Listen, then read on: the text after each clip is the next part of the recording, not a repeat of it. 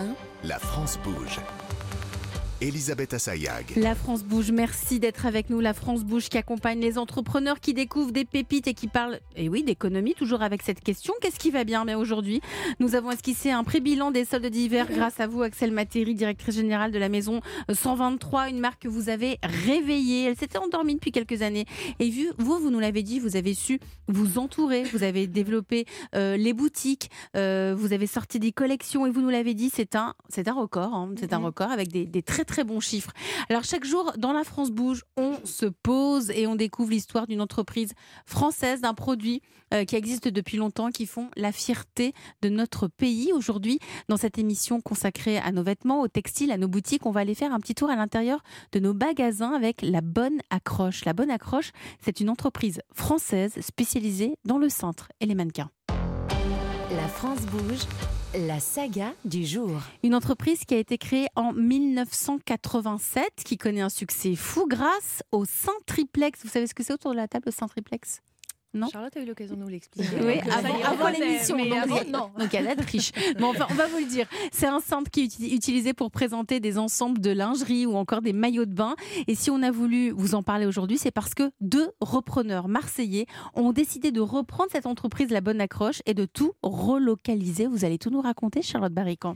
Oui, ces deux entrepreneurs marseillais sont arrivés au bon moment, là où l'entreprise en avait le plus besoin. Tout démarre en 1987 avec la fondatrice Stéphanie Déric. Elle vient du milieu du maillot de bain et en arrivant sur le marché du cintre, elle fait mouche. Très vite, elle ouvre un showroom rue Turbigo à Paris et présente ce cintre innovant à tous les grands magasins et commerçants parisiens qui l'adoptent immédiatement. Ça fonctionne, l'entreprise se diversifie vers des bustes et des mannequins fabriqués en Europe. Et au même moment, la concurrence asiatique arrive et c'est de plus en plus compliqué pour une entreprise qui fabrique des cintres. Tout à fait, sa fondatrice cherche une porte de sortie. Elle a besoin de quelqu'un pour prendre la relève. Et tout s'accélère avec une rencontre, comme nous le raconte Ivan Fernandez, le co-gérant et repreneur de l'entreprise. Benjamin, mon associé et moi, non, on travaillait pour un fabricant de bustes et on avait eu l'occasion de se croiser. On, on s'était liés d'amitié. euh. C'était en 2014.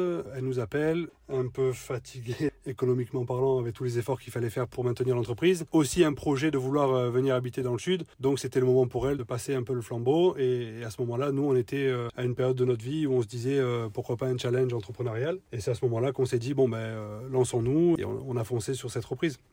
Donc le challenge est de taille. Les deux repreneurs doivent trouver une solution pour que l'entreprise ne coule pas. Et cette solution, eh bien, c'est la relocalisation. Tout à fait, ce n'est pas une mince affaire. La demande est là. Les clients de la bonne accroche veulent du fabriqué en France.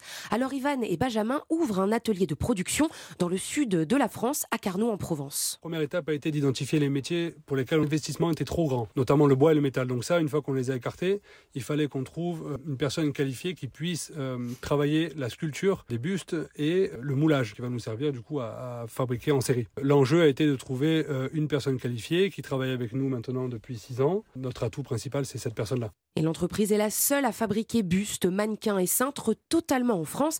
Et cette relocalisation lui a valu le label EPV, Entreprise du patrimoine vivant, en 2021. Donc un pari gagnant et la bonne accroche a de plus en plus de clients. Oui, déjà des particuliers, notamment pour les cintres, des marques de luxe, des écoles de mode comme S-Mode ou l'IFM, mais surtout des magasins, Petit Bateau, Etam, The Couples, avec qui d'ailleurs ils viennent de finir un chantier colossal, refaire tout le parc français du buste et de mannequins dans toutes les boutiques de la marque. Et tout ça, c'est possible, Elisabeth, grâce à la technologie. Le premier projet qu'on a eu faire avec la 3D, c'était de scanner un buste de taille 38 pour l'école S-Mode euh, pour en fait le, réduire à demi-buste 38. Donc si vous voulez, en fait, on a scanné le buste, on l'a imprimé en 3D donc en demi pour ensuite fabriquer un moule derrière ça et euh, industrialiser le process de fabrication.